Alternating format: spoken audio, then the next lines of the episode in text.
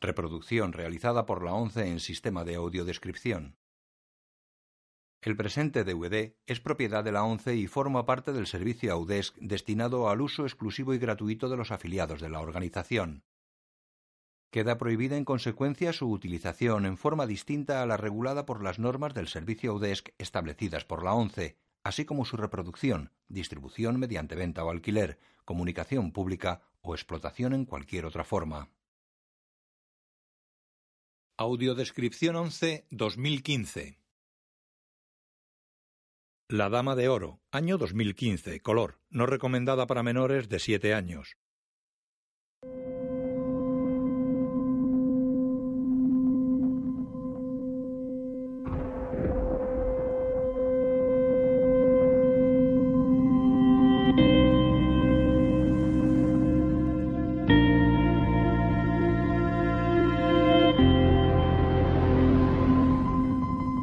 Planeta.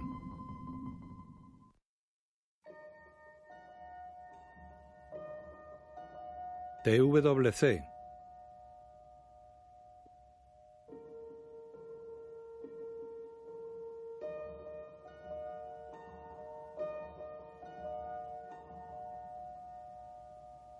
BBC Films.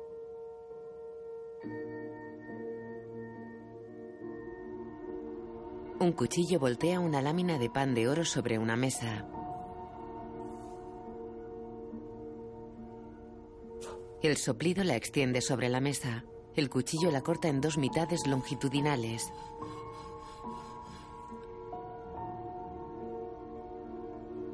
Un cepillo se adhiere a una mitad y la transporta hasta un cuadro. Una brocha la adhiere al cuadro.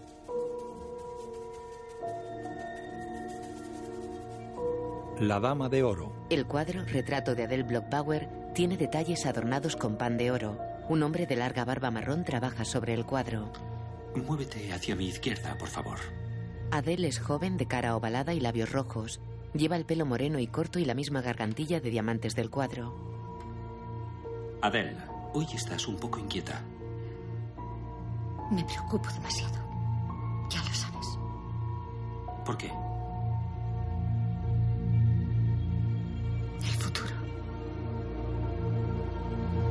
La cámara sobrevuela Los Ángeles en 1998.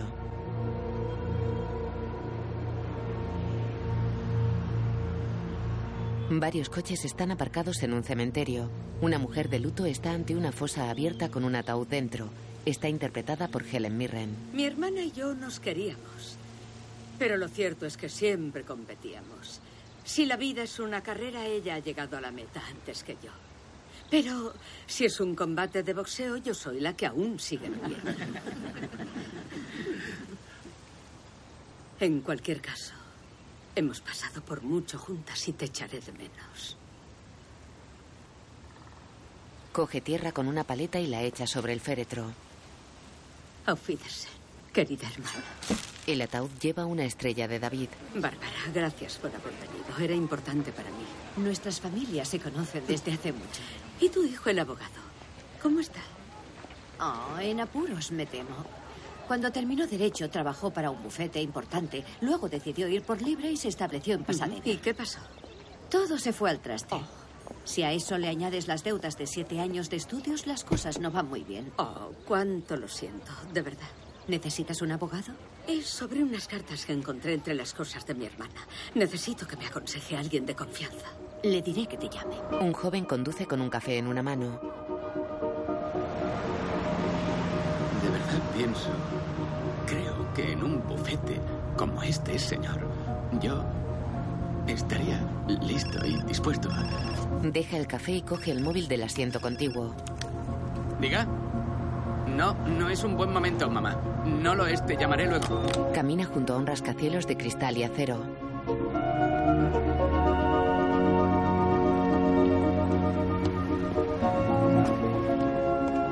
Sale de un ascensor y se acerca a un mostrador de recepción. Luego está en un despacho. Hola, soy Randy Schomberg. Quisiera ver a Bergen, Brown y Sherman. Bien. Me gustaría aprovechar las oportunidades que brindan en un bufete como este. Aquí me sentiría muy motivado para entregar lo mejor de mí cada día. ¿Tiene algún parentesco con el famoso compositor Schoenberg? Sí, Arnold era mi abuelo, señor. Pero murió antes de Su nacer. música exige una cierta calidad para interpretarla. Pero en el esfuerzo está la recompensa. Lo que más me ilusionaría si trabajara aquí sería explorar la gran diversidad. Y el juez Schoenberg, que es su padre. Ahora retirado, sí. Un linaje excepcional, señor Schoenberg. Sí, señor. ¿Qué le pasó en Pasadena? Bueno, me arriesgué. Monté mi bufete y no salió bien. Trabajar por tu cuenta no siempre es positivo. Y ahora quiere trabajar para otros. Sí, señor.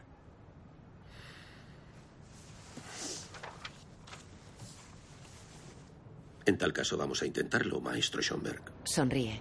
María espera de pie en el jardín de una casa unifamiliar blanca de una planta. Gracias, mamá. Randy conduce su coche. Se detiene ante la Casa Blanca y baja del coche. Te esperaba a las seis y pasan diez minutos. Lo siento, señora Alman. Había mucho tráfico en Wilshire. Se te ve algo cansado, pero tienes buen aspecto. De niño eras muy delgaducho. Gracias. Dime, ¿qué sabes de la devolución de obras de arte? Apenas nada. Bueno, nunca es tarde para aprender. Entremos. Tengo strudel, lo he hecho especialmente para ti. Él camina mirando su reloj. En la cocina ella sirve un trozo de pastel. Randy pasa al salón. Se acerca a la chimenea y mira los objetos colocados sobre la repisa. Se fija en una foto enmarcada en una estantería.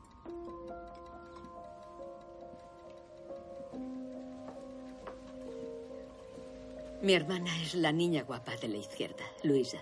Y yo soy la que hace borritos a su lado. La foto adquiere vida. Mis padres, Teresa y Gustav. Mi tío Ferdinand, propietario de una compañía azucarera. Y su esposa, tía Adele, que murió muy joven. Ven a sentarte en mi regazo. Adele no tuvo hijos, así que vivíamos como una sola familia. En cierto sentido, tuve dos padres y dos madres. Intenta sonreír al menos una vez al año, María. Te sentará bien ejercitar los músculos faciales. Los Block Power.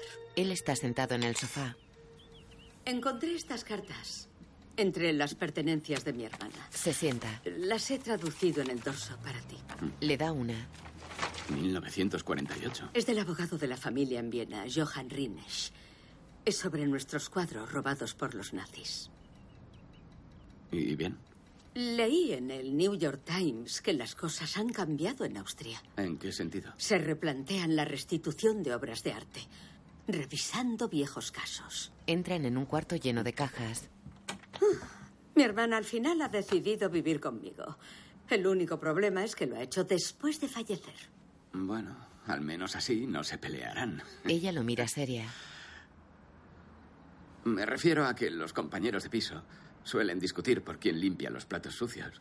Bueno, esas cosas pasan, pero ustedes no podrán porque ha muerto. Y...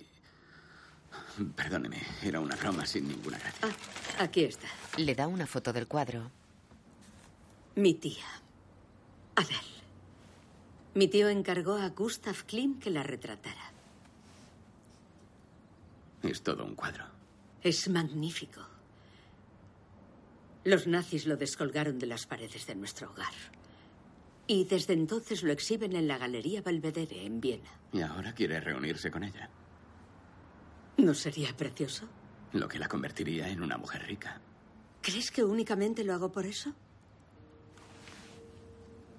No, lo hago para mantener todos estos recuerdos vivos. De una caja saca un ejemplar de Straupiter. Porque las personas olvidan. Sobre todo los jóvenes. Y luego, por supuesto, se haría justicia. Luego caminan hacia el coche. Tengo la impresión de haberte aburrido esta noche. Has mirado tu reloj cuatro veces. Esto era una prueba y ambos hemos suspendido. Perdona, verás, lamento haberte hecho perder el tiempo. Hoy he conseguido un empleo. Tengo un bebé y una mujer a la que quiero hacer feliz. Claro, porque iba a interesarte la historia antigua. Buenas noches y gracias. Stroh, Peter. Stropita, el libro que tenía en la mano. Mi abuela solía leérmelo. Oh. Era aterrador. El, el pobre niño al que se lleva volando el viento. Y vive una espantosa aventura. A mí también me asustaba. ¿Por qué no lees estas cartas y me dices si puedo hacer algo? Solo te pido eso. Le da un fajo. Luego él lee en la cama con su mujer. 11 de abril de 1948. Estimada Louise Blockbauer, es su hermana. El gobierno austríaco ha decidido conservar el retrato de Klimt de su tía y otros cuatro Klimts que fueron legados a la galería en su testamento. Un hecho que, según afirman, es incuestionable. El testamento no lo he visto. A pesar de mis intentos de hacerlo atentamente, Johan Rines. ¿Su abogado no vio el testamento? Al parecer nadie lo ha visto. María Alman está sentada en la recepción del bufete de Randy.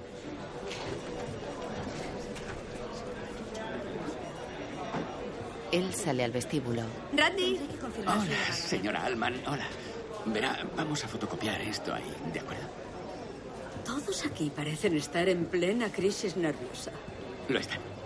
Verá, esta noche he estado haciendo averiguaciones para usted. Impresionante. Le he buscado a alguien en Viena. Por primera vez en 50 años han abierto los archivos. Debería encontrar una copia del testamento de Adele. Sí, ¿y luego qué? El Ministerio de Cultura austríaco tiene un comité para revisar los casos, pero hay que rellenar una solicitud para que estudien su reclamación antes de que termine el mes siguiente. ¿Me sigue? Como máximo, ya he pedido el formulario. Más despacio.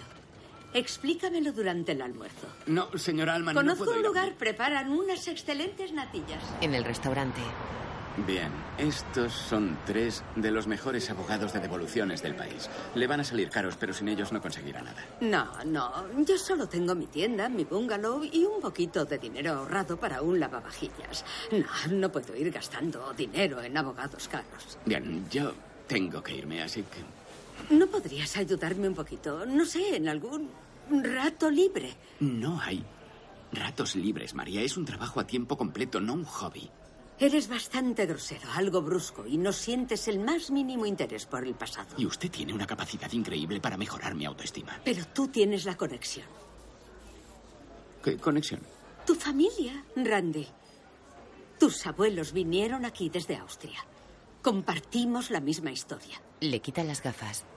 No, ¿cómo puedes ver con esas gafas? Qué sucias. Las limpia. Así están mejor. Ahora verás más claro. Él las limpia y se las pone. Ojea un libro en su despacho. Lo cierra pensativo.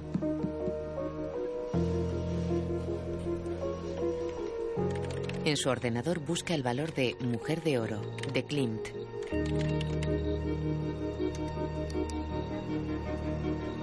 La Dama de Oro. Valor estimado en más de 100 millones de dólares. Luego está en el despacho de Bergen.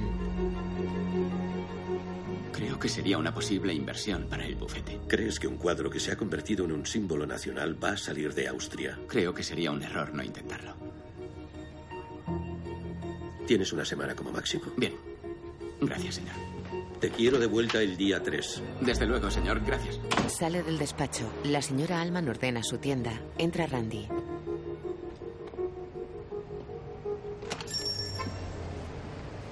¿Sigue trabajando? Dejaré la tienda cuando estire la pata. Buenas noticias. Tengo luz verde. Iré a buscar el testamento y luego veremos qué hacemos. Randy, eso es maravilloso. ¿De repente has cambiado de opinión? Es cierto. Y tengo otra idea. Mi madre me ha enviado esto. Un diario. Hay un congreso sobre la restitución de obras de arte. Buscan a ponentes. Debería ser uno de ellos. ¿De qué estás hablando? La descendiente de una de las grandes familias vienesas. La prensa la adoraría. Aceleraría el proceso añadiendo presión. Vaya. Me encanta tu entusiasmo. Al fin y al cabo, no soy ninguna jovencita. Tenemos que apresurarnos, pero me temo que con tus prisas ha habido un malentendido. ¿Sobre qué? No pienso volver a ese lugar. Ni ahora ni nunca. No, no la entiendo. Destruyeron a mi familia. Mataron a mis amigos. Y me forzaron a abandonar a las personas y los lugares que amaba. Eso fue hace más de medio siglo. ¿Te parece que es mucho tiempo? Solo serían unos días entrar y salir. Randy, no me estás escuchando. Preferiría morir a volver allí, ni por todos los cuadros del mundo. Además, hace una semana ni siquiera te interesaba el caso y ahora no me dejas ni respirar. ¿Qué ha pasado? Hmm. en contra de mi buen juicio, me cae bien. Él sale de la tienda. Luego está en su casa con su mujer y su hija. ¿Por cuánto tiempo? Cuatro o cinco días, depende del recibimiento que me den. Da de comer a su hija. ¿Cuál es tu plan? Al bebé. Dora, no me voy al Congo, sino unos días a Austria, con la bendición del bufete. ¿Qué me dices? Vaya, creo que eso es un sí. María pone un disco en su casa. Lleva una bata verde y tiene la mirada perdida al frente.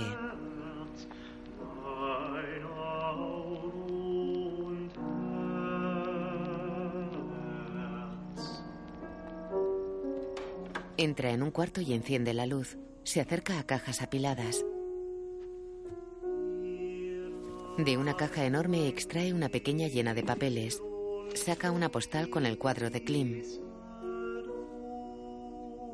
Mira hacia su izquierda. La pequeña María espía a su joven tía Adele que se perfuma sentada ante una pequeña mesa de madera. Adele se fija en la niña. Te veo, María.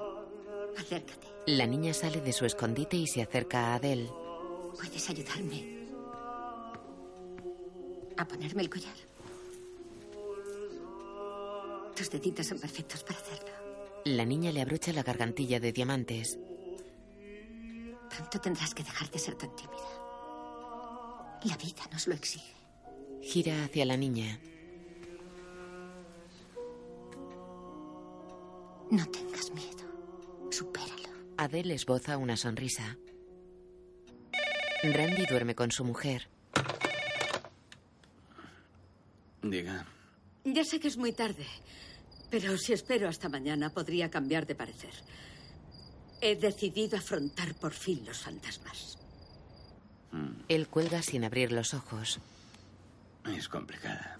Siguen durmiendo abrazados. María gira el cartel de su tienda de abierto a cerrado y pone un letrero de cerrado hasta el 4 de abril.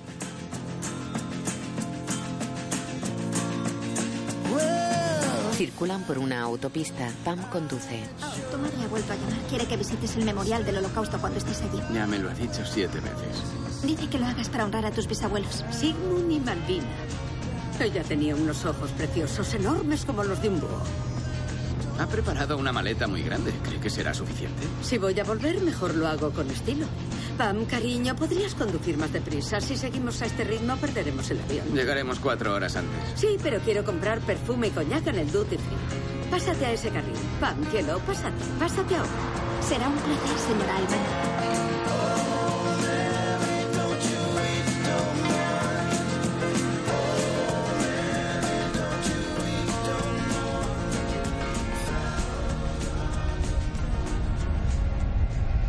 Una mujer friega una pintada en una acera.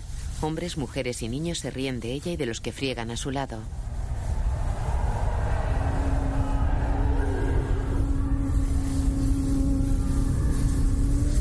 Un militar nazi golpea. María despierta sobresaltada en el avión. Señoras y señores, en unos minutos tomaremos tierra en el aeropuerto de Viena. Por favor, abróchense los cinturones. María mira por la ventanilla y agarra la mano de Randy. Él la mira extrañado. Jamás creí que volvería. Mira por la ventanilla. Randy está pensativo. Van en un taxi por Viena.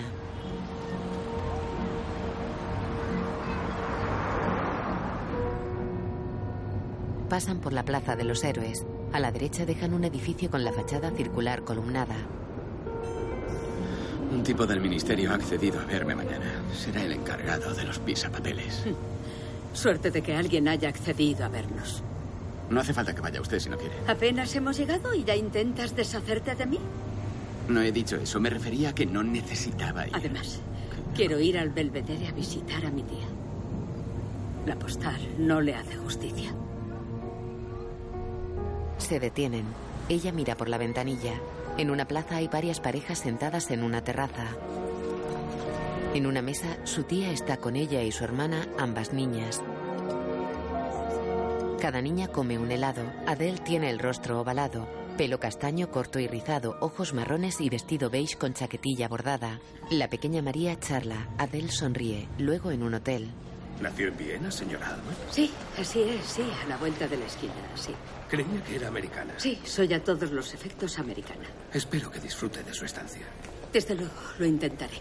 Recoge su pasaporte. Camina con Randy por la calle. Ahí está. Se detienen. El piso grande de la segunda planta, ese es nuestro hogar. Caminan hacia el edificio. Ah, las cosas que ha visto esa casa, Randy. Grandes artistas, músicos, escritores cruzaron por esa puerta. Incluido, naturalmente, tu abuelo y el doctor Freud en persona. La noche de mi boda estaba ahí media Viena.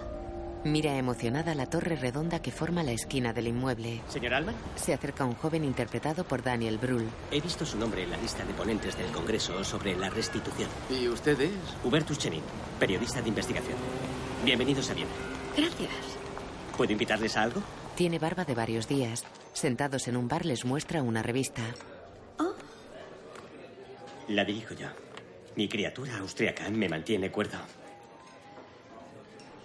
Cuando escribí un artículo exponiendo el pasado nazi de nuestro presidente Walheim, un hombre se me acercó en el supermercado y me escupió en la cara, llamándome traidor.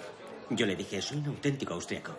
¿Y por qué se interesa por dos turistas californianos, señor Shenin? Creo que le vendría bien un amigo austriaco. ¿Para qué? Todo esto de la restitución empezó como un ejercicio de relaciones públicas. Austria quería mejorar su imagen en el extranjero, pero ahora se ha convertido en una caja de Pandora. No quieren desprenderse de sus tesoros. Efectivamente, les pondrán todos los obstáculos posibles y tal vez yo pueda ayudarles a salvar algunos de ellos. ¿Y qué gana usted? ¿Cuál es su motivo?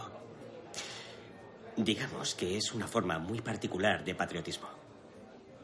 Ahora, si me disculpan, iré a por otra ronda de bebidas. Me parece una gran idea. El elegante bar está forrado en madera. María se cepilla el pelo seria ante un espejo.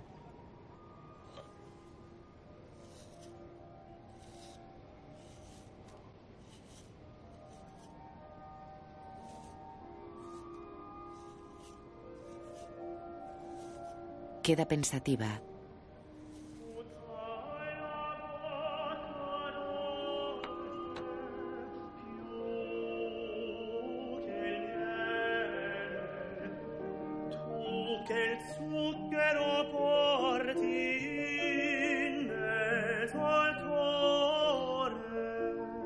En su boda ella escucha embelesada a su marido. Su tío y sus padres están entre los asistentes.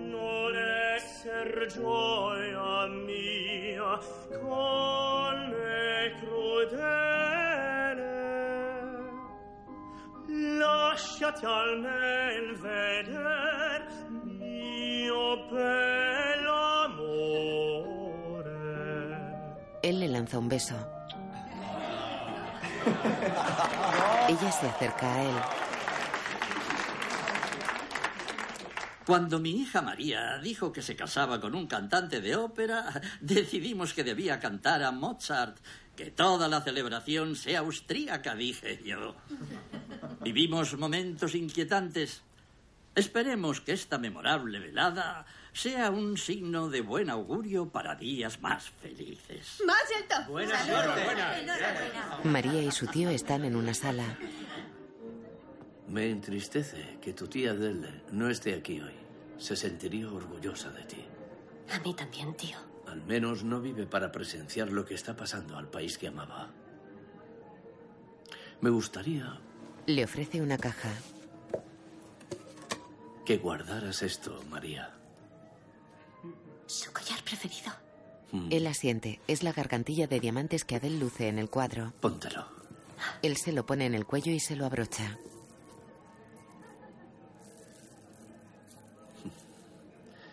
Eres testaruda e inquisitiva. Hay algo del carácter de Adele en ti. Lo guardaré siempre como un tesoro. Entra su hermana. ¿Estás aquí, hermanita? Ven, hay que cortar la tarta. Todo el mundo te está buscando, cariño. Ven, tengo hambre. Tendrás que ayudarme a cortarla, claro. Tu María es una mujer irresistible. El canciller ha cedido en todos los frentes. Hitler le ha hecho promesas vacías sobre la soberanía austríaca, pero seguro que a finales de mes los nazis estarán desfilando por la Ringstrasse con sus botas militares. Los austríacos no lo permitirán. Partiré hacia Zúrich con Luisa el domingo. Deberéis reuniros con nosotros antes de la semana siguiente. Hay mucho que hacer. Necesitamos tiempo. Eres un soñador, como siempre. Bebe. Los invitados bailan en corro cogidos de las manos. Los padres de María salen a bailar al centro. El padre saca a bailar al tío de María.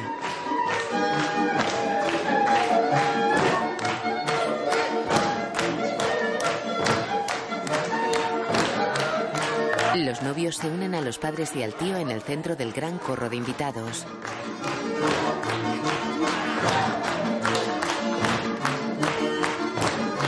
El corro interior se deshace. Los novios bailan juntos. La madre, el padre y el tío bailan separados entre sí.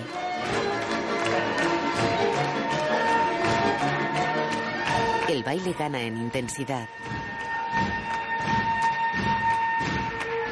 El novio se detiene y abraza a María. En la actualidad, Randy y ella están sentados en el banco de un vestíbulo forrado en mármol. El comité de restitución ha decidido que su caso merece ser revisado, señora Alman. En un despacho. El señor Schomber y yo hemos hecho un largo viaje y agradeceríamos hablar del caso con el comité antes de que tomen la decisión. El comité no interactúa con terceras partes, que yo sepa. ¿Nos consideran terceras partes? Los cuadros pertenecían a la familia de la señora Alman. Deben confiar en que se seguirán los procedimientos. Y ahora, si no les importa, debo asistir a una recepción. Disfruten de su estancia en nuestra hermosa ciudad. Ha sido un verdadero placer conocerla. Se estrechan la mano. Ella sale. Randy la sigue.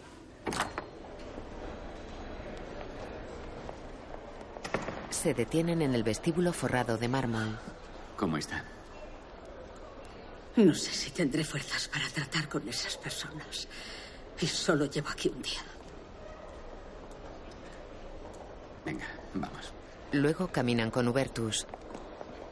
No creo que consigamos una copia del testamento de Adele antes de marcharnos. No, el departamento de archivos no nos ha ayudado demasiado. Por suerte, yo tengo lo que suele llamarse un topo en el Belvedere. Y podrá acelerar el proceso. Los lunes el museo está cerrado, pero mi simpático topo les estará esperando.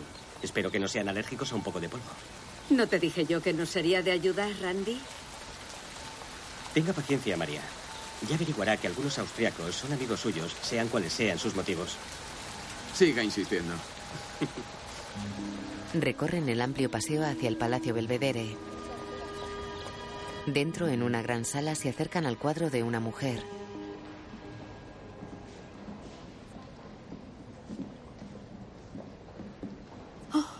Amalia Zuckerkandel, también retratada por Klim. Era una amiga de nuestra familia. Murió en un campo de exterminio. En Belzec, sí.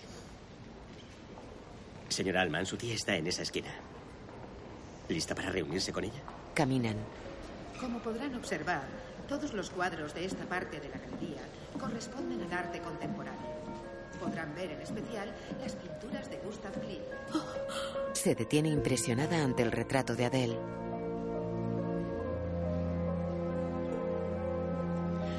Con razón o sin ella, ha quedado incrustada en la identidad austríaca. Un icono nacional.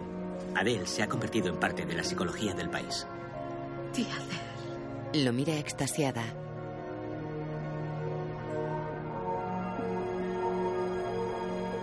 De niña María admira el cuadro en su casa. Adele se sienta, la pone sobre sus rodillas y miran juntas el retrato.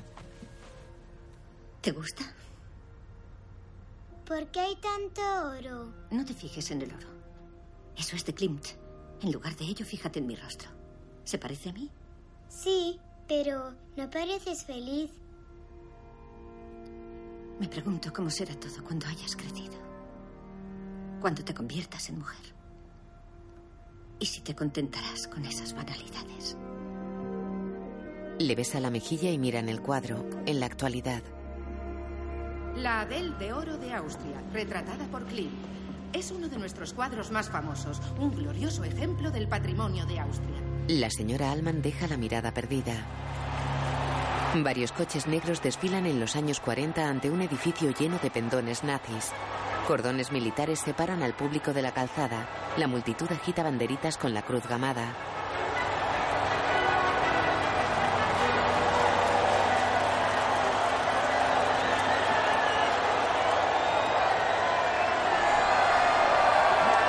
La joven María y su esposo están serios detrás de la gente.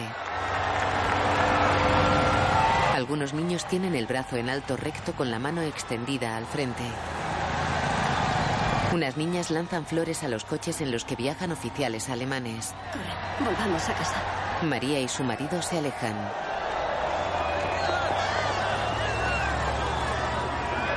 Caminan contracorriente de la gente que avanza por la calle. Luego escuchan la radio en el piso con los padres de ella. El gobierno ha anunciado nuevas normas que impiden a los ciudadanos abandonar el país sin autorización.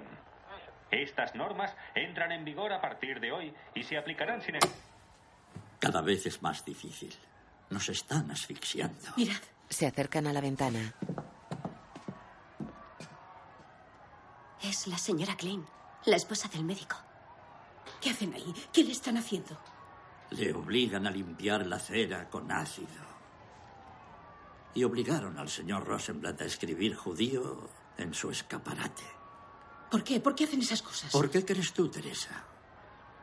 Se aparta de la ventana y se sienta en un sillón. Tráeme mi violonchelo, María. ¿Para qué, padre? Son casi las cinco. ¿Por qué habría de ser este sábado distinto a los demás? ¿Por qué lo es? No permitiré que nos pongan un solo dedo encima. Padre. El chelo, María. Dáselo. María se va del salón. Su marido mira la calle desde la ventana. Abajo varias personas miran a tres mujeres y un hombre que limpian a gatas una pintada en la acera. Un hombre con un brazalete nazi los vigila.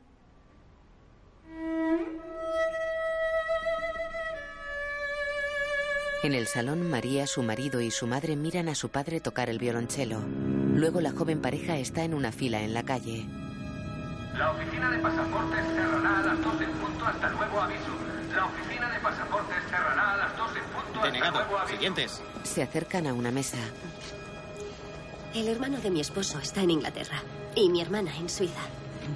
Tenemos donde hospedarnos en ambos países. Solo somos cuatro. Y necesitamos salir de Austria lo antes posible. Les pasa lo mismo a los demás judíos. ¿Qué les hace a ustedes diferentes del resto? Denegado. Siguientes. Y su marido caminan serios por una calle cogidos del brazo. Un corrillo mira a un niño que pinta judío en una pared.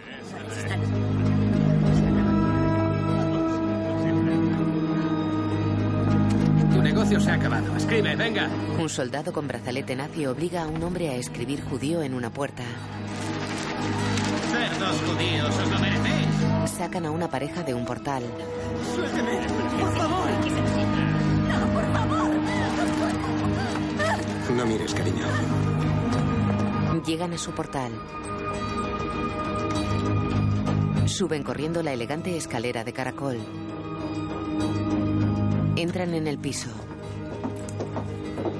Gracias a Dios. Estábamos tan preocupados. Su madre la abraza. Un coche negro se detiene delante del portal. Un civil y dos oficiales bajan de él y se acercan a la puerta.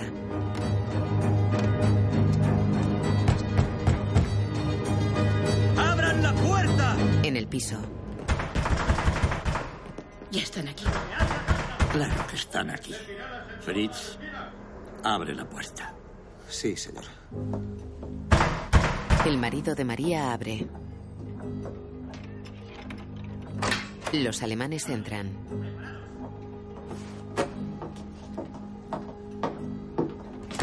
¿Ferdinand Bloch-Bauer? Mi hermano está en Suiza por negocios. ¿Así es como lo llaman? El civil pasa arrollándolo. La compañía azucarera de su hermano es culpable de evadir impuestos por un montante de un millón de marcos. Sus bienes están embargados hasta que la deuda quede saldada. Este oficial se quedará aquí con ustedes. Están bajo arresto domiciliario. Mi tío es honrado y cumple las leyes. El civil recorre la casa. Todos van tras él. Son una familia que sabe apreciar el valor del arte. Se acerca a un pequeño cuadro y lo descuelga.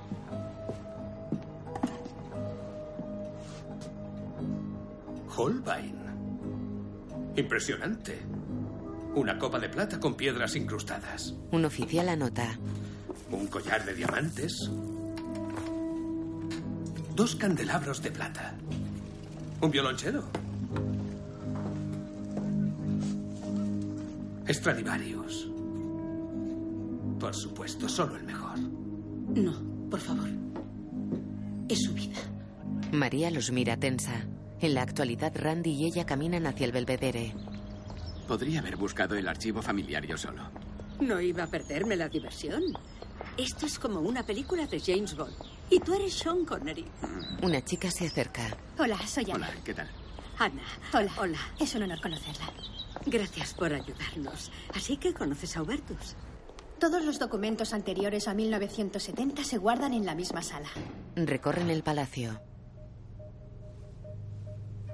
Creo que les espera un día entretenido.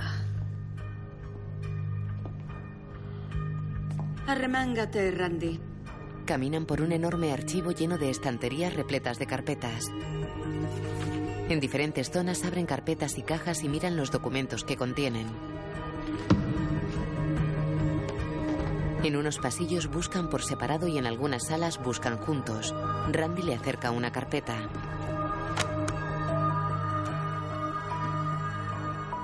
Ella lee y sonríe. Luego en un despacho. Enhorabuena. Han encontrado una información que es un tesoro. Hubertus y yo hemos pasado la noche repasando el archivo. Me alegra ver que os lleváis tan bien. Ahora ya podemos juntar todas las piezas y ver lo que realmente pasó. Usted es el eslabón viviente con el pasado. Resistiendo contra viento y marea. Díganos lo que sabe. Adele murió en 1925 de meningitis. Solo tenía 43 años. Mi tío Ferdinand quedó destrozado. Luego está el testamento, redactado en 1923, dos años antes de su muerte. Ella lee. Su firma. Oh, Dios mío. Lo traduciré lo más exactamente que pueda. Ruego a mi esposo que legue tras su muerte mi retrato y los otros cuadros de Klim a la Galería Belvedere de Viena. O sea que se los dejó a la galería. Oh, Randy, hemos venido hasta aquí para nada. Paso a paso, María. Es cierto que pide que los cuadros sean legados al Belvedere, pero la petición va acompañada de una condición muy específica. Pide específicamente que los cuadros vayan al Belvedere tras la muerte de Ferdinand. Repasemos la historia, María. ¿Tiene idea de lo que pasó con la propiedad de su familia después de que lograran huir? Ni idea. No hice como la mujer de Lot. Yo nunca miré atrás. Quizás sea hora de saberlo. Después de que escapara de Austria, María, su casa se convirtió en el escenario de uno de los grandes expolios de la época. Se intercalan imágenes de lo que hablan. Los bienes de su familia acabaron en manos de los jerarcas más poderosos de la élite nazi. Todas nuestras cosas más personales. ¿Sabía usted que uno de los cuadros favoritos de su tío, un retrato pintado por Val Miller del conde Ah, sí, sí, lo recuerdo. Estaba colgado en la sala de estar, aunque nunca me gustó. Pues ese acabó decorando ni más ni menos que las paredes del Berghof, la residencia particular de Hitler en los Alpes bávaros. O que el collar de su tía, el mismo que lleva puesto en el retrato de Klim, acabó adornando el cuello de Emmy Goering, esposa de Hermann Goering. Creo que no quiero oírlo. A los nazis no les gustaban los cuadros de Klim, eran al fin y al cabo demasiado degenerados para su gusto. Pero los cuadros captaron la atención de alguien con un gusto más refinado del arte. Bruno Grimschitz. Grimschitz. Los cuadros fueron retirados de las paredes de su hogar y transportados al Belvedere. Ciertos datos fueron alterados, como el nombre de su tía y su procedencia judía, claro. Durante un tiempo después de la guerra fue conocida como la Dama de Oro. De modo que también robaron su identidad. No bastaba con robar a su familia e intentar destrozarla. No. Debía ser erradicada de la historia. Los cuadros llegaron al Belvedere. En 1941. Su tío murió Al final de la guerra, en el 45. Así que, contrariamente al testamento de Adele, los cuadros acabaron en el Belvedere antes de que él muriera. Y si no me equivoco, él redactó su testamento antes de morir. Sí, es cierto. Legando todas sus posesiones, o lo que quedaba de ellas, a usted y a su hermana, sus únicas herederas vivas. Fue una de las últimas cosas que hizo antes de morir. Sí, pero no sostendrán que Adele los legó a la galería, así que en realidad no tenemos un caso. Randy, enséñale a María nuestro as en la manga. ¿Qué es? Es una declaración de que Ferdinand pagó por los cuadros. Él era el legítimo dueño, no Adele. Los cuadros no eran de ella para regalar. ¿Y el testamento es nulo? Técnicamente no es un testamento. No tiene fuerza legal, es solo un deseo. Bien, debemos entregar todo esto a Rudolf Brand, el director del comité de restitución.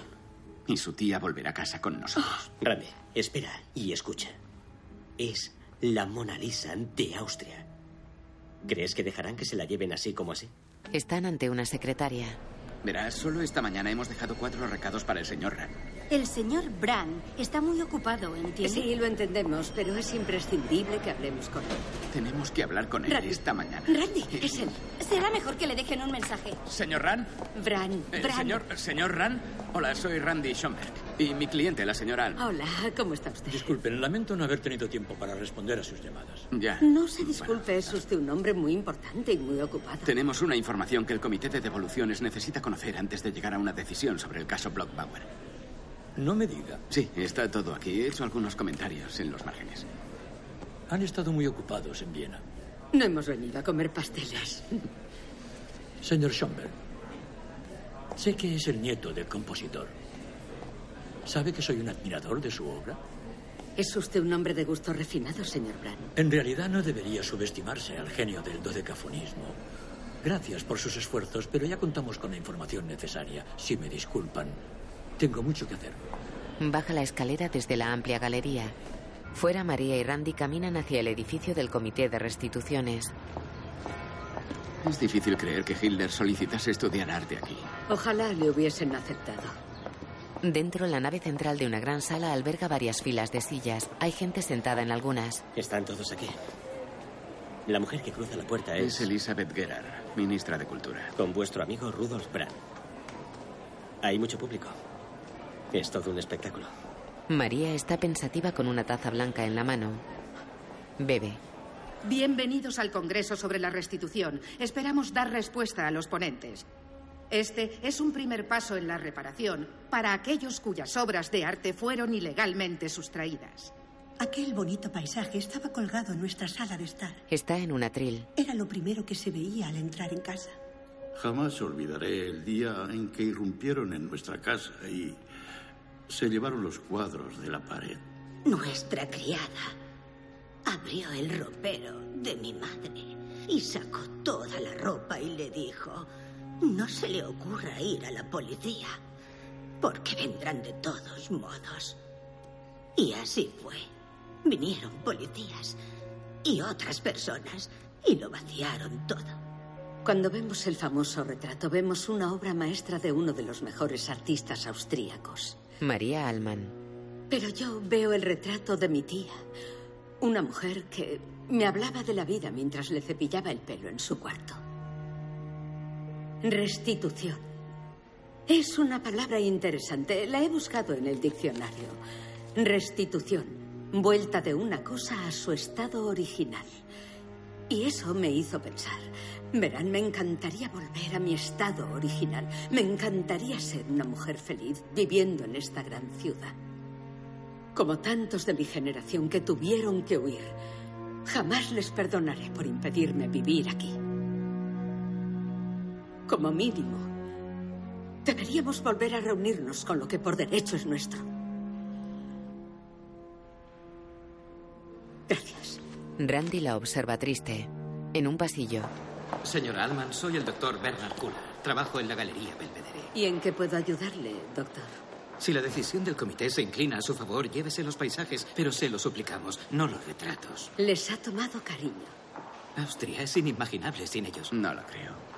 Bueno, una vez se enmiende el pasado, estaría abierta a un acuerdo con ustedes. María, ¿podemos hablar un momento? Discúlpeme, mi abogado se está poniendo algo nervioso. Por favor, llámeme cuando quiera para retomar nuestra conversación. Se va. Deberíamos tener más cuidado con lo que decimos. ¿Quieres decir que debería tener cuidado con lo que digo? Hace un momento me nombró como su abogado. La mayoría escucha a sus abogados. Sí, cuando se lo piden. Ahora, si no te importa, quisiera volver sola al hotel. Fuera, un hombre la aborda. Señora Alman, ha sido un discurso impactante, pero ¿por qué no deja el pasado en el pasado? Ustedes nunca se rinden, ¿verdad? No todo se reduce al holocausto. El hombre se aleja de ella.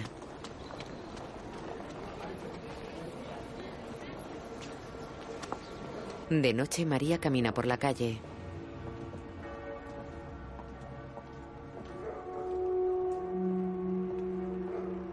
Mira emocionada al frente. Se detiene.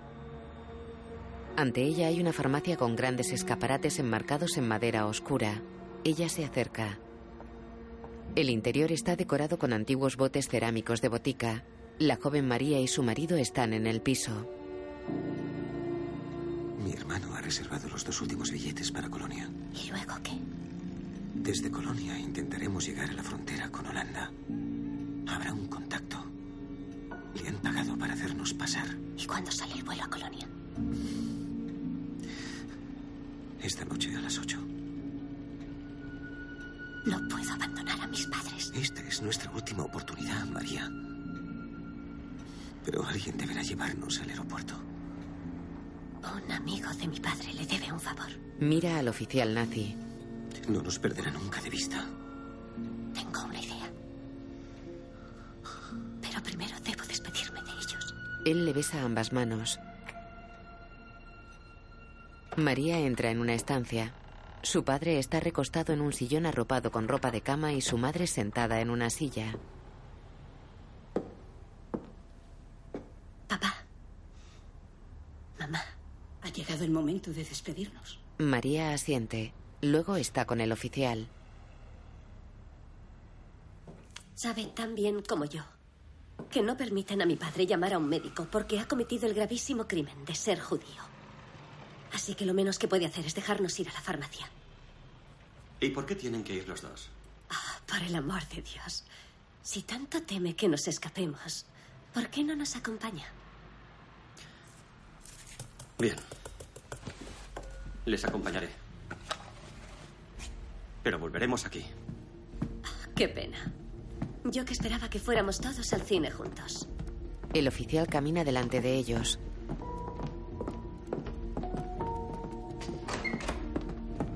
María cierra la puerta de la calle.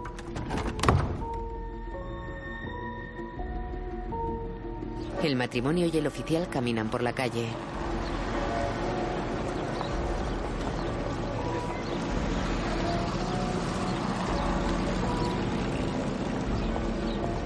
Caminan hacia la farmacia. Tienen un minuto. Con un minuto basta. El oficial se queda en la calle. El matrimonio entra en la farmacia. Buenas tardes. Buenas tardes. ¿Qué desean? Mi padre tiene mucha fiebre y tos. Queremos algo para bajarle la temperatura. Un momento. El hombre gira y se agacha. El matrimonio se va por otra puerta. Sí, esto debería ayudarle. Corren por estrechos pasillos hasta una puerta cerrada. ¡Llaves! Ella encuentra un manojo de llaves en la pared. Sí, sí, sí. Prueba con esta. Prueban varias. Y esta. Sí. ¿Qué hacen ahí? El farmacéutico los mira. Me siento un poco débil. Necesito aire.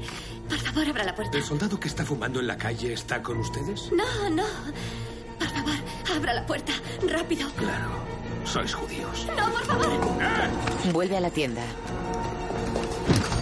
¡Intentan escapar! ¡Rápido!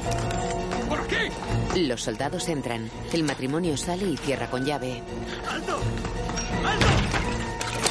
¡Abran la puerta! María y Fritz corren entre ropa tendida. Se topan con una mujer. Vayan por ahí. Corren por un callejón a la derecha de la mujer. Los soldados golpean la puerta y salen. La mujer los manda por su izquierda. Fritz y María salen a una calle transitada. Corren entre la gente.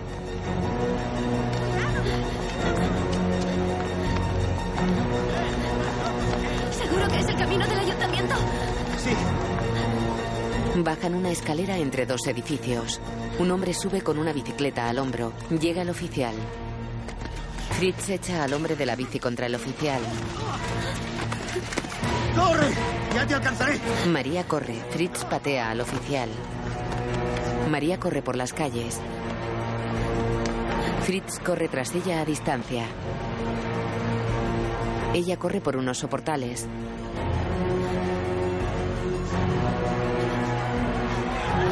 Entra en una sala llena de gente.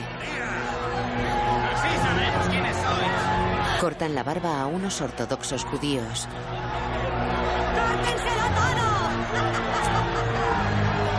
Fritz llega a la sala. María y él se ven.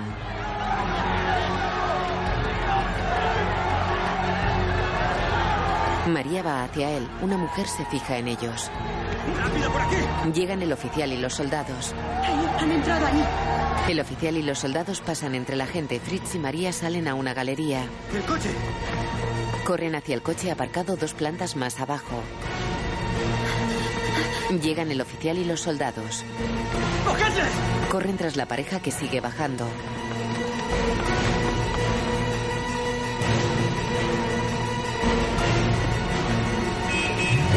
El coche se para ante la escalera. La pareja monta y se van.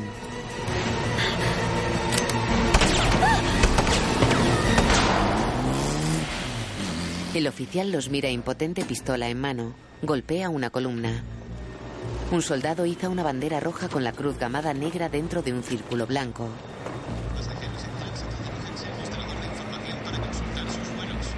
El coche se detiene cerca de varios soldados alemanes. Fritz y María se apean. Muchísimas gracias. Haré lo que sea por su familia. Buena suerte. Gracias.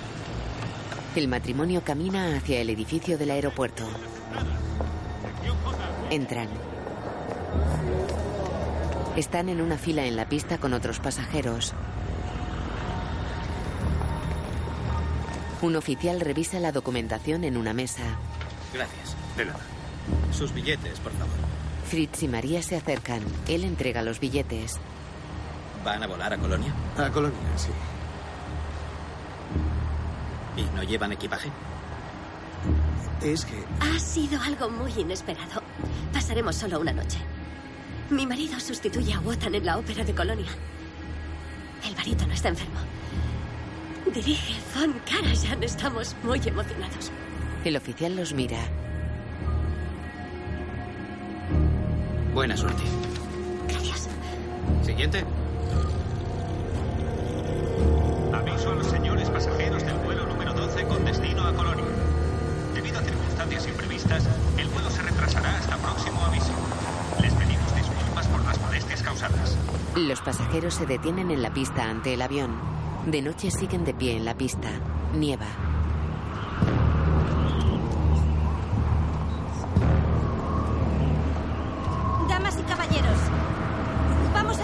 Embarque. Por favor, tengan los billetes a mano para su inspección.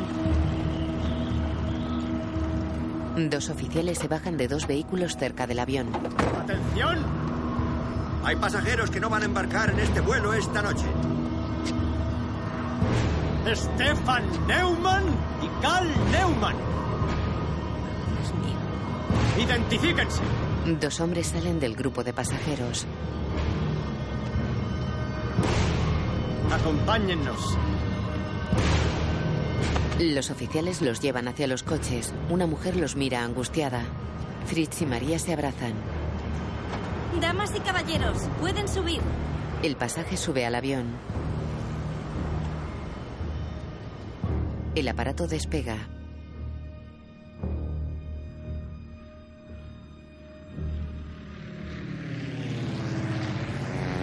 Dentro, María mira emocionada por la ventanilla.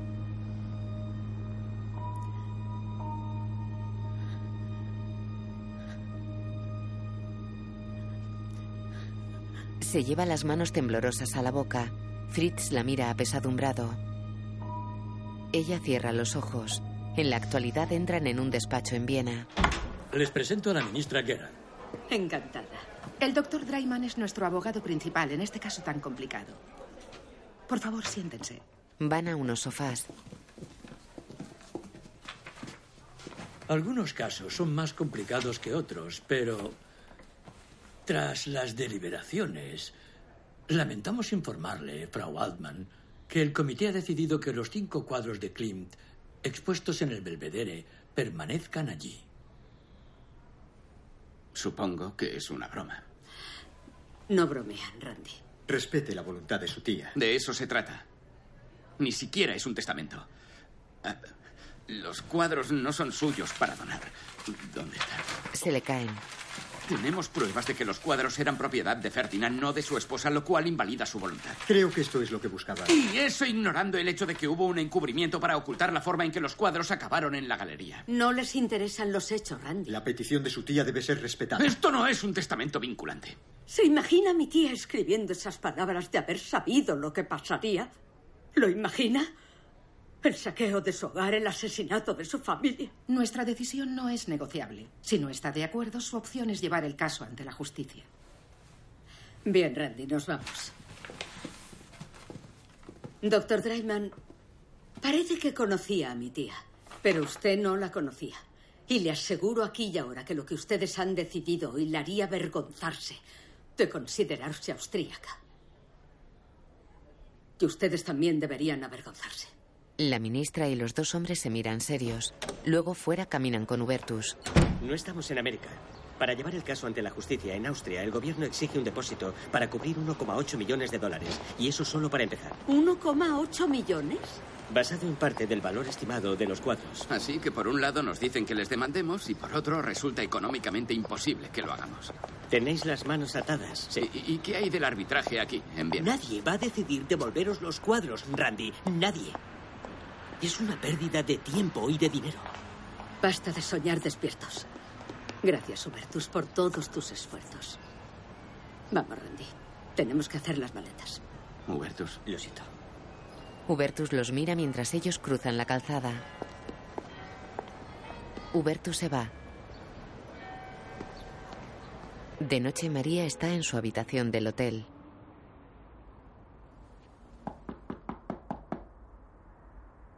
Abre la puerta. ¿Cómo está? Pasa, siéntate. ¿Cómo se encuentra? Agotada. Es lo que pasa cuando tienes que tratar con una pandilla de cabrones. Él se sienta en la cama. No admitirán jamás lo que hicieron, porque admitiendo una cosa tendrían que admitirlo todo. ¿Admitir el qué?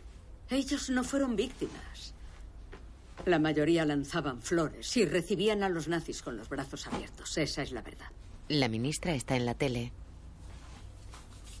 Y así es. Es un gran placer anunciarles que la Adele de Klimt permanecerá en Austria. Es una victoria para la Galería Belvedere y una victoria para el pueblo austríaco. Ah, basta. Apágala. Gracias. Randy obedece.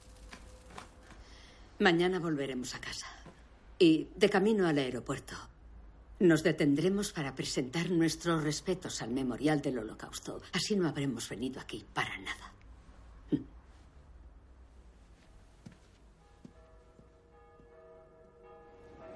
De día están ante un pequeño edificio en forma de cubo blanco con las paredes llenas de nombres. El campo donde mis bisabuelos fueron asesinados. Treblinka. Murieron poco después de que tu abuelo escapara a América. Lo recuerdo. Tenían un árbol de flor de cerezo en el jardín. Y ella tenía unos grandes ojos. Tu madre me la recuerda mucho. Luego se los llevaron en plena noche.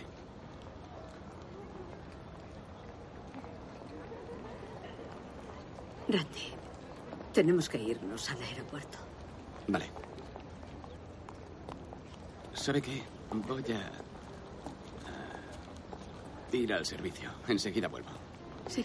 Él se aleja corriendo. Entra en un servicio público con los ojos llorosos. Mira a la pared y se quita las gafas.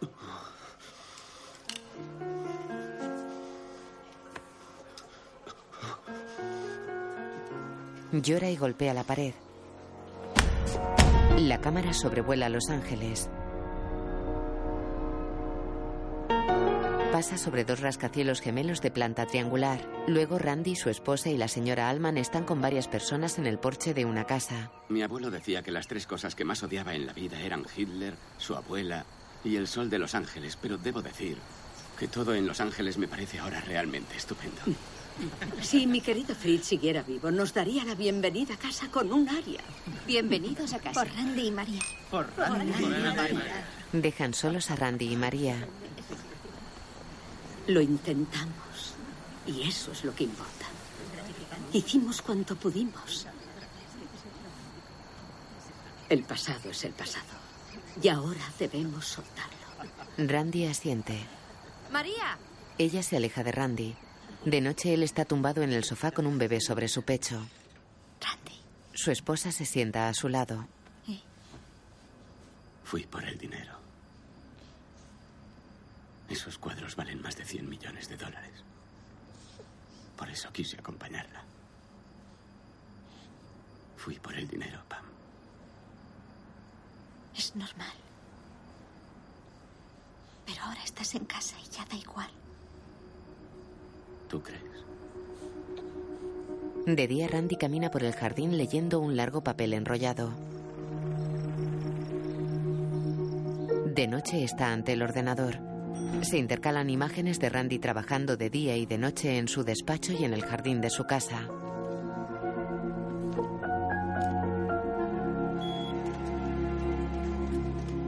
Está sentado con la mirada perdida ante una fotocopiadora.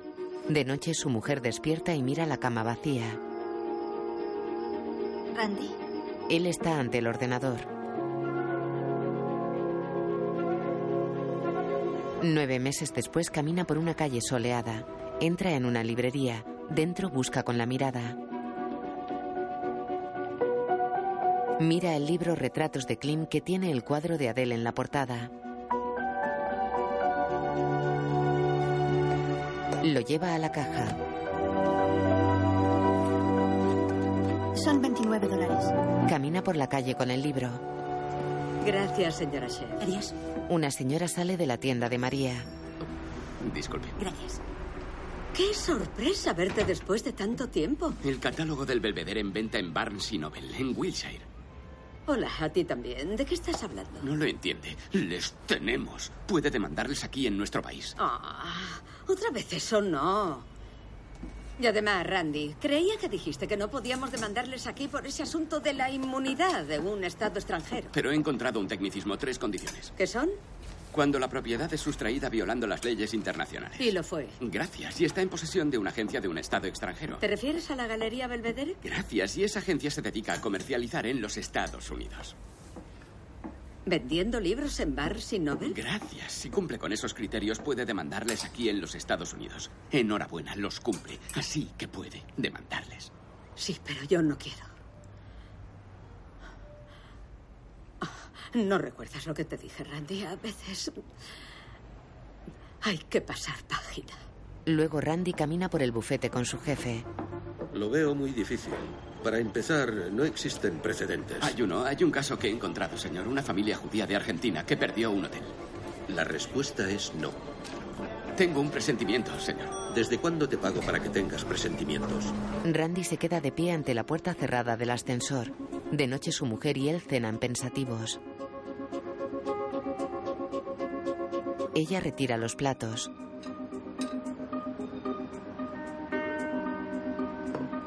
Randy camina pensativo por un parque. Se apoya en su coche. Después está en el despacho de su jefe. Es lo que suele llamarse un ultimátum, Randy. Incluso pensé, déjale ir a Europa, que saque músculo. Hasta supongo que una parte de mí esperaba que hubieras dado con algo. Y lo he hecho. Ni hablar, no hay caso. No existe un convenio entre los Estados Unidos y Austria. Solo un intento más. Te necesito aquí, ahora. Se acabaron los asuntos extracurriculares. Y también los clims. Coge una carpeta. Randy queda decepcionado. Camina deprisa por una calle. Luego se acerca a un mostrador. Hola. Quiero cursar una demanda contra el gobierno austríaco. He rellenado la demanda y aquí está. ¿Qué le debo? Ah, serán 165 dólares.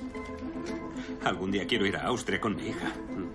Le encantan los canguros. María está en el jardín de su casa. María. ¿Puede venir conmigo un segundo? Quiero que vea algo. Venga, venga, venga. Dese prisa. Hola. Hola. ¿Está el cónsul Branstetter? Me temo que no, señor. Mm, ¿Quiere decirle que la señora Altman y Randy Schomberg se han pasado por aquí? Quizá nos conozca de oídas. ¿Qué queremos del cónsul austríaco? Por favor, infórmele que le dejo una notificación y una demanda. Aquí están. Llevamos al gobierno austríaco a juicio. Que tenga un buen día. Bien. Randy, Fuera. ¿quieres ir más despacio, por favor, y explicarme lo que pasa? Los llevamos a juicio. No, no puedes hacerlo. No puedes arremeter así como una pisonadora loca. ¿Ah, no? Randy, no andes tan deprisa. No puedo alcanzarte. ¡Para! Bien. Ya te lo he dicho, no me interesa demandarles. Ya he tenido suficientes emociones, he vuelto a mi vida tranquila y por fin empiezo a reencontrar algo de paz. Repítalo con más convicción. No seas impertinente. Oh, qué pesado eres. Además, no tienes tiempo para eso. Tienes que mantener a tu familia y un trabajo a tiempo completo. Él agacha la cabeza. Oh, no. En su casa. ¿Cómo que has dimitido? He dejado el trabajo. Oye, he hablado con mi padre. Nos dará un dinero para mantenernos Oh, unos genial. cuantos meses. Y justo cuando esperamos otro hijo, ¿no crees que ya tenemos suficiente presión? Se supone que tomamos estas decisiones juntos. ¿No era el plan? Sí. Perdona. Tienes razón. Es por Austria. Me pasó algo allí y no sé por qué, pero no puedo soltarlo. Creo que es importante. Lo siento mucho. Circula en su coche. Esperemos que lo de hoy no sea una pérdida de tiempo. Ya sabe que es solo la primera etapa, ¿no? Han contratado a Stan Gould de Heyman Rose, que es un prestigioso bufete judío. ¿Mm? Qué amables contratar a chicos judíos. Intentan que el caso sea desestimado por el procedimiento. Es una forma rebuscada de intentar alargarlo. No, con la esperanza de que yo muera antes de llegar a juicio. Exactamente. Pues les haré el favor de seguir con vida. Ah, Randy, ¿no puedes conducir más deprisa? Se está derritiendo el chocolate. Lo llevaremos por el camino. Es aquí. En un tribunal. Señor Gould. Hola. Señor Schomberg. Es un placer, señor. Señor Alman. Doctor Dreiman, gracias por venir desde Austria. Es un cumplido. Siempre quise visitar Disneylandia, dos pájaros de un tiro, como suele decirse. Ah, espero que su visita haya valido la pena. Señora Alman, la veo aún más joven que en Viena. Esta mañana me siento como si aún me quedaran 50 años por delante. Todos en pie. Entra una juez.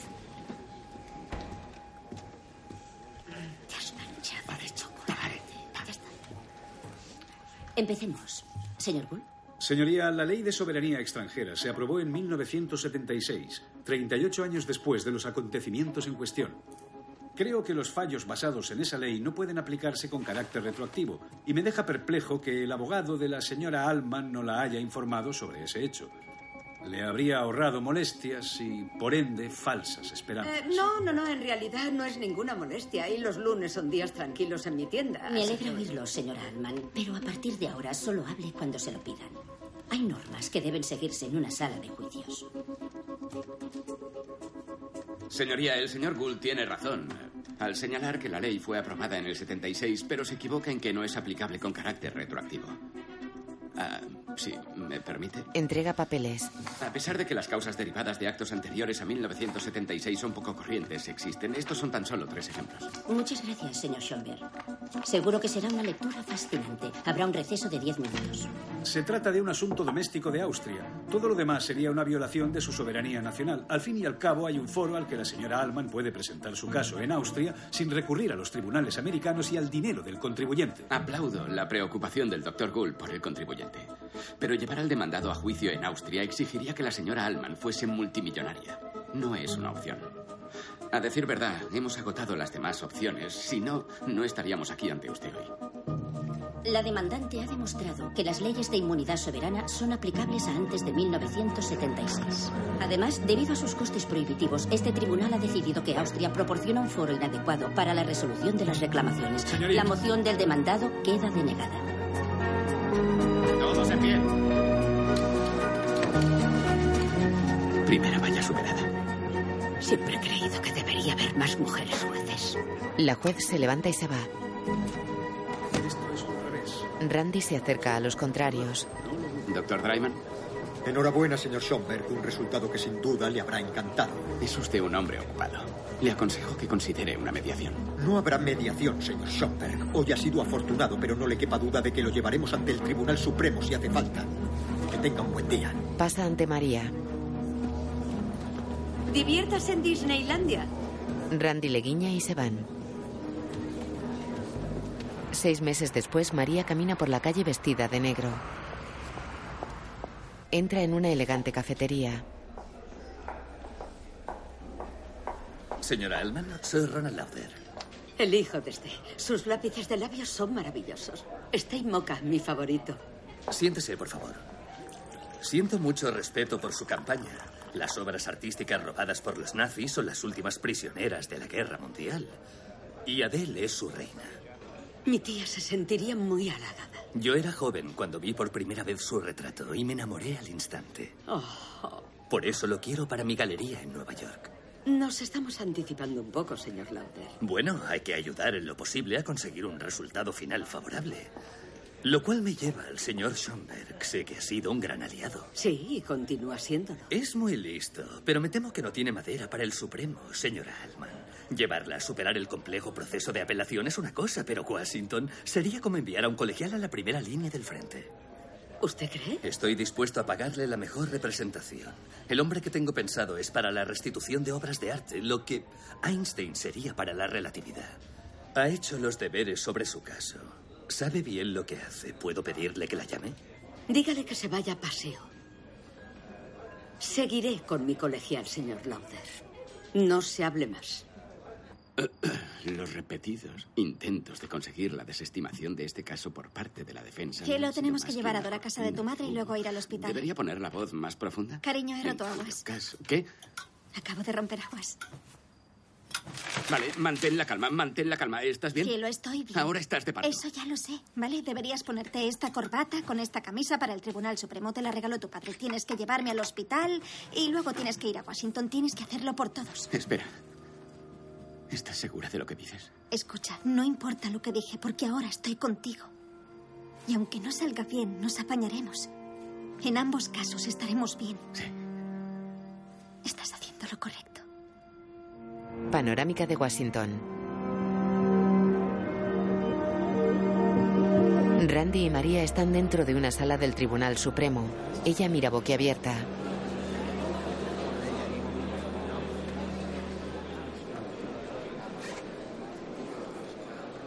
Una pastilla para la tos son de sabor a cereza.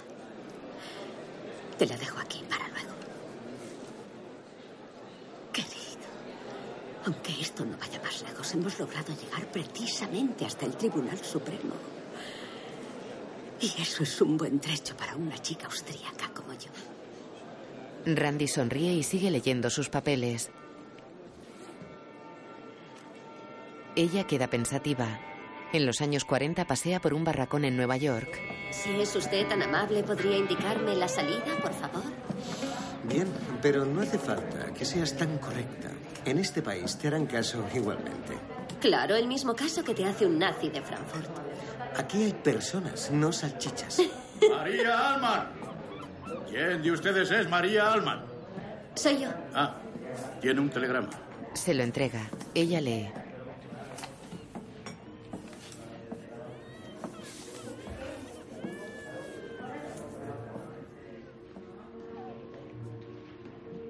Mira decepcionada a Fritz.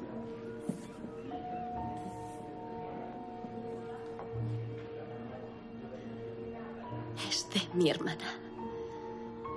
Nos espera en California. Ha recibido noticias de Viena. ¿Tus padres? María asiente triste.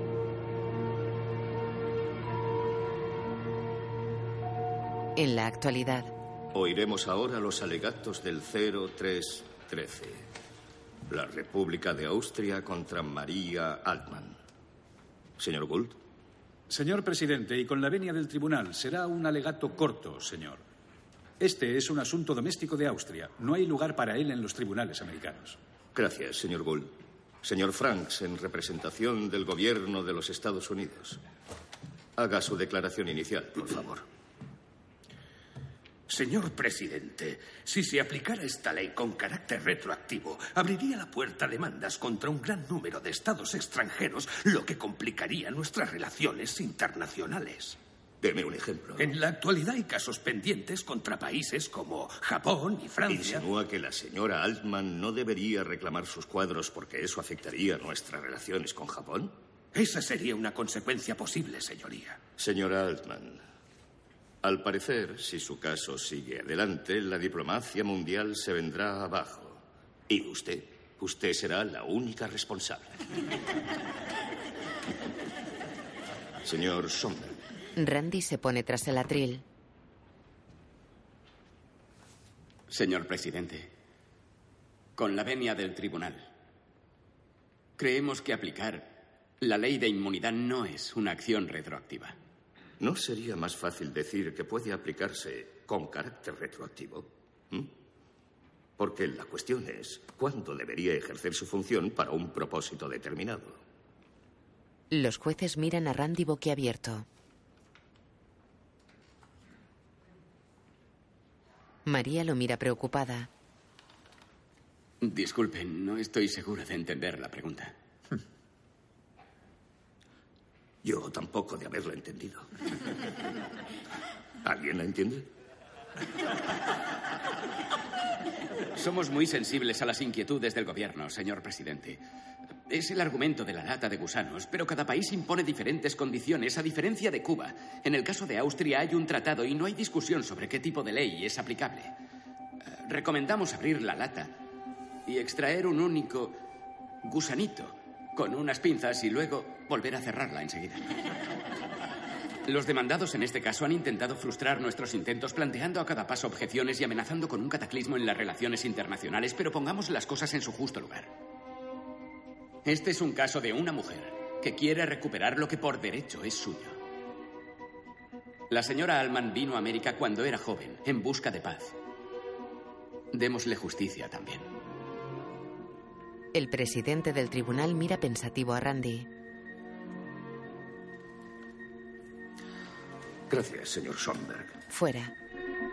Señor Alman, ¿le ha sorprendido que nuestro gobierno apoyara a los austríacos en su intento de desestimar el caso? Ciertas personas desearían que me muriera cuanto antes, porque no los americanos. Un hombre se acerca a Randy. Por favor, señora Alman. David Pike, taquígrafo judicial. Ha estado impresionante ahí dentro. Ah, gracias, Randy Schomberg. Tardan tres meses en anunciar el veredicto, pero dudo que ustedes ganen.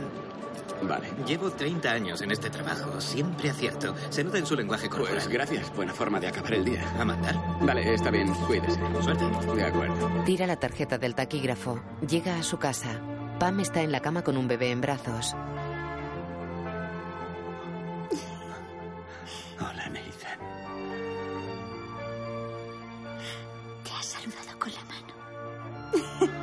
Mira a su hijo.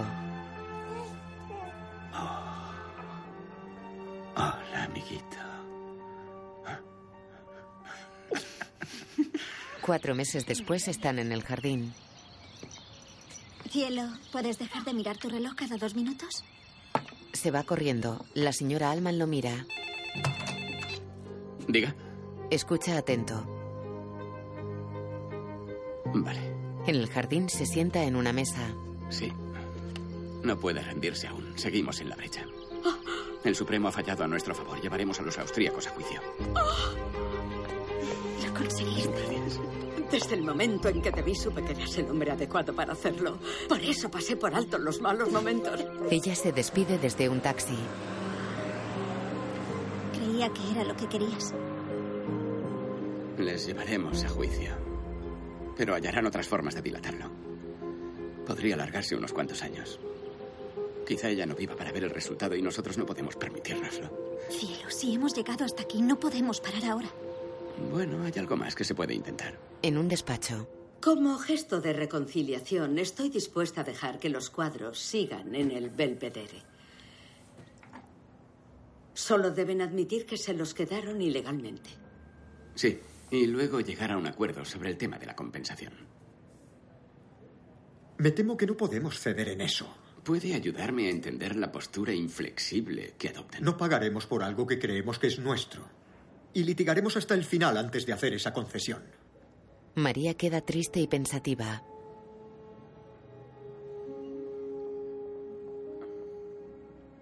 Arbitraje en Viena. Randy. Elegiremos a uno de los árbitros, ustedes a otro. El tercero es neutral. Eso es algo sensato. Me parece una idea razonable. ¿Puedo hablar contigo en privado, por favor? Disculpen. Salen del despacho. Primero me haces acceder a una mediación y ahora esto. ¿Tan loco estás para creer que un arbitraje en Viena se inclinará a nuestro favor? Creo que no tenemos otra elección. Oh, eso significa volver a Austria. María, escúcheme. No discutamos, hago lo que creo que es mejor.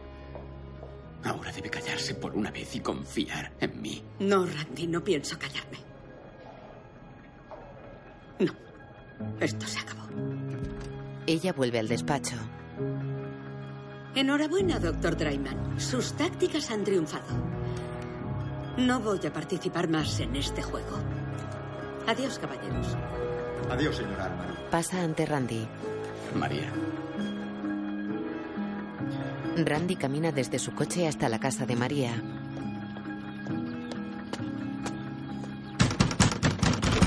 Bonito, María, muy bonito. No quiero hablar contigo. El sentimiento es mutuo, pero no tenemos elección. Pasan. Se acabó. No, cometimos un error. ¿Qué acabó? ¿Qué dice? Debemos aceptar la derrota y volver a lo que queda de nuestras vidas. Está loca. Estoy cansada por mí que se queden con los cuadros. Lo que digo, Randy, es que a partir de este momento ya no necesitaré tus servicios. Está bromeando. Me lo he jugado todo. Estoy endeudado hasta arriba. Mi mujer y yo. Mis.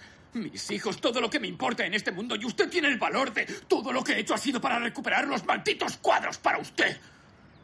Ojalá no me lo hubiera pedido. Y usted tiene el valor de decirme que se acabó. ¿Eh? Ella se sienta abatida. Estamos tan cerca.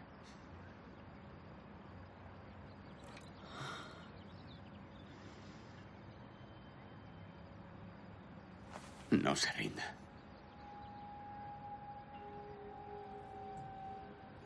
Los austríacos jamás bajarán la cabeza. Jamás.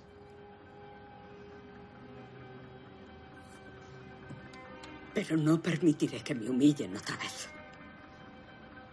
Vuelve a Viena si lo crees necesario, pero esta vez yo no te acompañaré. Vas a estar solo, Randy. Él se va con los ojos llorosos.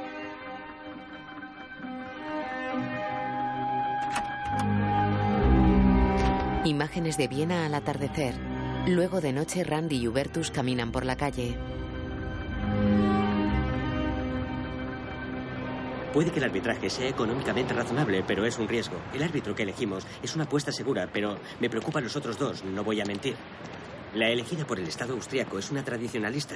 No la veo inclinándose a tu favor. Y en cuanto al tercero, es una incógnita. Esperaremos. Nunca creí que volverías, y he de serte sincero, no creo que sea una buena decisión. Confíes en que Austria haya cambiado. Se paran ante un cartel de Arnold Schomberg. Randy da su tarjeta en taquilla. Hola. Buenas noches. Empieza en dos minutos. Ah, sí, dos entradas, por favor. ¿Se llama igual que el compositor? Qué coincidencia. Dentro, Randy escucha emocionado a un sexteto de cuerda.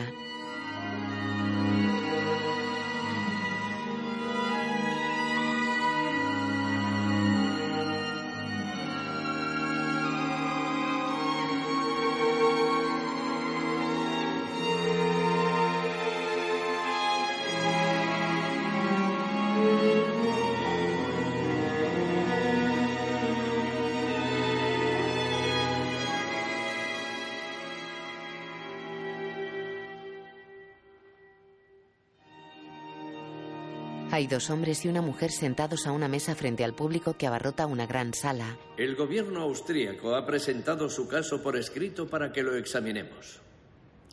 Señor Schomberg, a usted también se le ofreció la oportunidad de hacerlo, pero ha optado por presentar los puntos introductorios de su argumento oralmente. Tiene la palabra. Gracias, señor. Randy se acerca a un atril.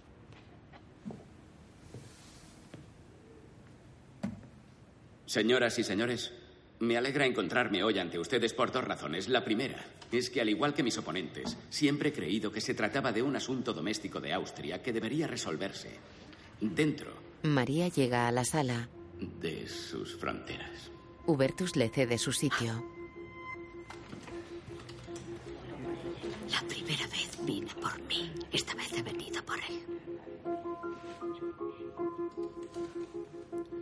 Y la segunda razón para alegrarme de estar en Viena es que mi cliente, la señora Alman y yo somos austríacos. Bueno, también somos muy americanos, sin embargo, nuestras familias y las raíces que compartimos se sitúan en la cultura de esta ciudad. Y en alguna parte del corazón de este mundo se halla una mujer por cuyo retrato ambas partes litigan. Adele Bloch Bauer. En mis visitas a este país he percibido que existen dos Austrias, una que se opone a la restitución a las víctimas del nazismo, pero también otra que reconoce las injusticias cometidas contra la población judía de Austria y que intenta rectificar. Como he demostrado en mis argumentos, la ley favorece la restitución. Una serie de acontecimientos apuntan al hecho indiscutible de que los cuadros en cuestión llegaron al Belvedere y han permanecido allí más de medio siglo de un modo fraudulento e ilegal. Y que el propio testamento de Adel no tenía fuerza legal. Así que a su modo, señoras y señores, este es un momento histórico. Un momento en que el pasado le reclama algo al presente. Hace muchos años al otro lado de estos muros se desarrollaron unos acontecimientos terribles. Las personas deshumanizaban a otras personas, las perseguían enviándolas a su muerte, diezmando familias enteras. Y les robaron. Propiedades, el sustento, objetos muy preciados para ellas. Y entre esas personas estaban los Blockbauer, la familia de una muy estimada amiga mía. Y ahora yo les pido, como austríacos y seres humanos, que reconozcan ese agravio, no solo por María Alman, sino por Austria. Luego Hubertus, Randy y María están en un parque cercano a una noria. Mirad eso. Cuando era niño, mi padre solía traerme aquí los domingos. Sí, y a mí para comer gofres y helados, sí. Mi padre era un hombre impresionante. Cuando era pequeño le tenía admiración. Le adoraba. Y quería ser igual que él de mayor. A los 15 años descubrí que había sido nazi, María. Un seguidor apasionado del Tercer Reich. Me he pasado la vida intentando compensar los pecados de mi padre. Preguntándome cada día cómo pudo convertirse en esa persona. Y cada día intento alejarme de él.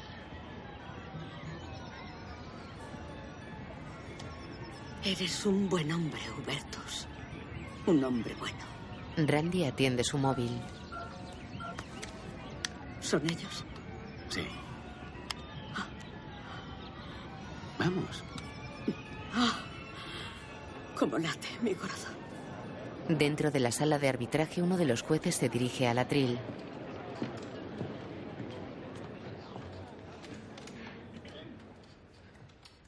Podemos decir que hemos estudiado a fondo los dos puntos de vista de este complejo caso. Hemos intentado mantener una visión abierta al examinar las pruebas y hemos llegado a nuestro veredicto final.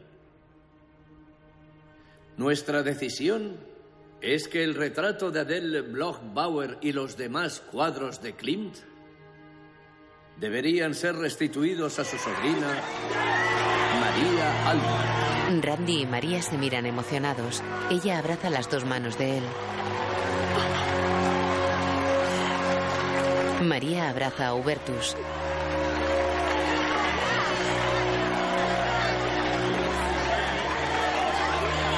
La ministra y sus acompañantes quedan sentados y serios. Fuera de la sala, Por primera vez en mucho tiempo, estoy orgulloso de ser austriaco. Debes de estarlo. Y ahora la rueda de prensa, ¿cómo estoy? Sexy y victoriosa. ¿Ah, sí? ¿Cómo estoy yo? Está sexy y victoriosa. Señora Alman, ¿me permite un momento? Sí, claro. María se aparta en compañía del abogado del ministerio. Nos ha vencido. Pero quisiera pedirle, suplicarle, rogarle Que no deje que sus cuadros abandonen Austria. Lleguemos a un acuerdo. Podemos hacerle una oferta generosa. Yo también estoy triste de que no se queden en el país de Adele. Pero en todo momento he intentado negociar, mantener el diálogo abierto y sin embargo en todo momento me han dado con la puerta en las narices. Así que ya me he cansado. Y mi tía cruzará el Atlántico para establecerse en América, como tuve que hacer yo. Adiós, señor Alman. Ella queda afectada y se aleja por un salón. Creo que nuestra amiga necesita un poco de atención. Sí. Randy va hacia ella. ¿Te he dicho que no podríamos haberlo hecho sin ti? No. Sonríen. Randy va al salón. María mira al exterior por un gran ventanal. Está triste a punto de llorar. Fuera, cuatro niños y un adulto juegan al balón en unos jardines.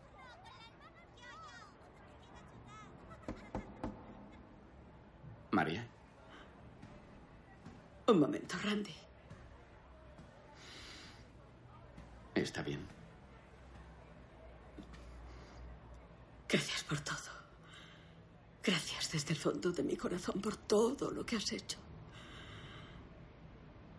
Pero mi error fue creer que lo solucionaría todo y que me sentiría mejor. Y no es así. ¿Por qué les dejé aquí?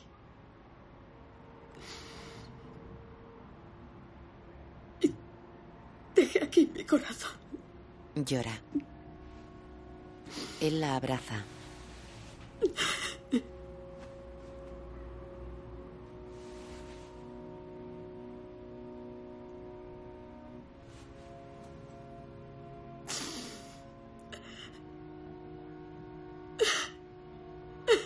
Flashback de sus padres sentados en la sala de su casa.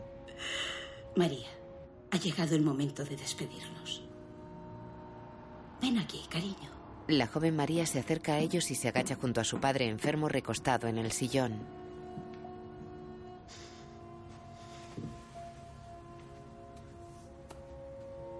Tengo que irme.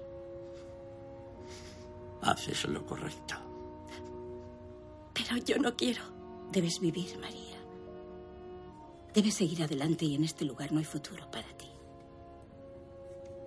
América será tu hogar a partir de ahora. Sí, papá. Así que, a partir de ahora, hablaremos pensando en tu futuro. Fuerzan una sonrisa.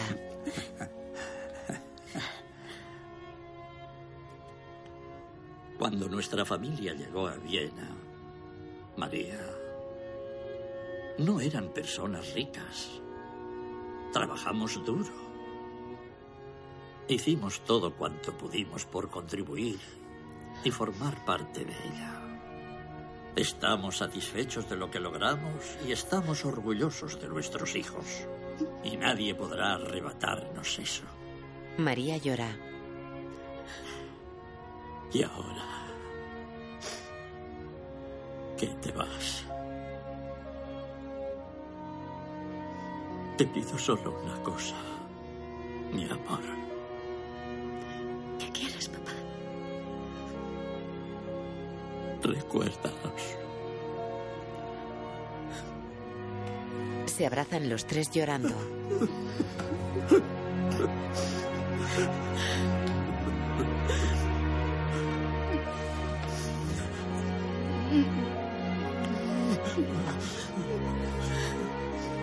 María se levanta y se aleja de sus padres. Se detiene en la puerta y gira hacia ellos. Llévanos contigo en tu corazón y aprende a ser feliz otra vez. María se va de la sala.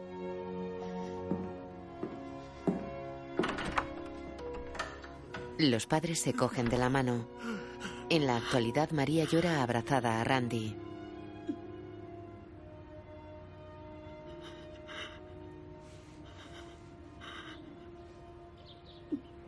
Caminan cerca del edificio que fue la casa de María. Bien. ¿Y ahora? He pensado en el inteligente señor Lauder. Creo que quiero que Adele vaya a vivir a su galería. Mi única condición es que debe estar siempre expuesta. Así todos podrán maravillarse ante ella. Al fin y al cabo es demasiado grande para mi bungalow. Podría comprarse otro. Puede hacer lo que quiera. Solo quiero un lavavajillas. Sabes, tu abuelo estaría orgulloso de ti. Estás manteniendo los recuerdos vivos. No lo he hecho yo solo.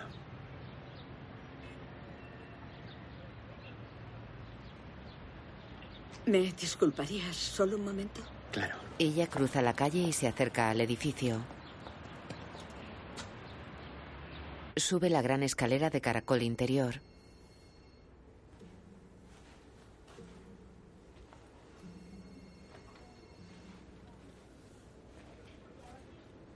Se detiene ante la puerta abierta de un piso. Pasa y se acerca a la recepción de la empresa OBB. ¿Puedo ayudarla? Había vivido en esta casa. ¿Podría dar una vuelta? Por supuesto. Por favor. María camina por el piso.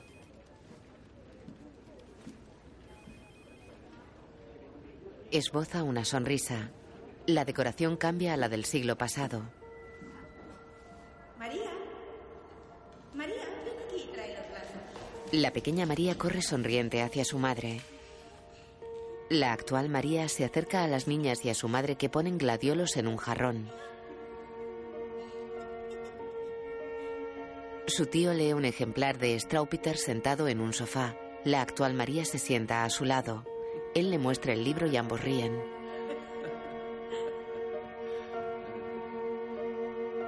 María se levanta y se acerca a su padre que toca el violonchelo.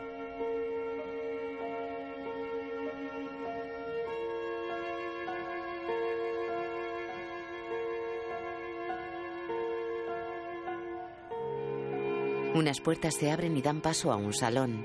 En el centro María viste de novia y baila con su marido rodeados por los invitados. La actual María camina por el salón y se mezcla sonriente con la gente bailando y dando palmas.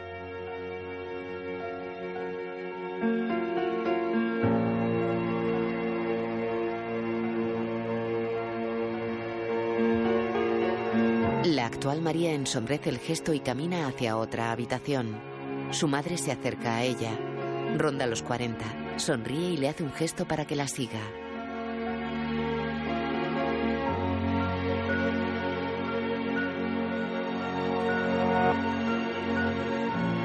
En una estancia en la que charlan varios invitados. El cuadro está colgado en la pared sobre la chimenea. Adele, con 20 años, gira hacia María. Lleva el vestido y la gargantilla que luce en el cuadro de Klim. La actual María sonríe. La imagen funde a negro. 68 años después de ser robados por los nazis, los cuadros de Klim le fueron restituidos a María Alman. A petición de María, el retrato de Adele Blockbauer está ahora expuesto en la New Gallery de Nueva York. Fue adquirido por Ronald Lauder por 135 millones de dólares. Con el dinero ganado con el caso de María, Randy montó su propio bufete especializado en la restitución de obras artísticas. También financió un nuevo edificio para el Museo del Holocausto de Los Ángeles. María siguió viviendo en la misma casa y trabajando en su tienda. Con la venta de los cuadros hizo donativos a parientes y a obras benéficas, así como a la Ópera de Los Ángeles. Murió en 2011 a la edad de 94 años. Se estima que más de 100.000 obras de arte robadas por los nazis no han sido devueltas a sus legítimos propietarios. Dirigida por Simon Curtis. Escrita por Alexi Kay Campbell. Basado en la vida de Randall Somberg y María Allman. Director de fotografía Ross Emery. Música Martin Phillips y Hans Zimmer. María Allman, Helen Mirren. Randy Somberg, Ryan Reynolds. Hubertus, Daniel Brühl. Con Katie Holmes, Max Irons, Charles Dance, Elizabeth McGovern, Jonathan Price y Frances Fisher. Guión audio descriptivo en sistema Audesc, escrito y sonorizado en Aristia Producciones.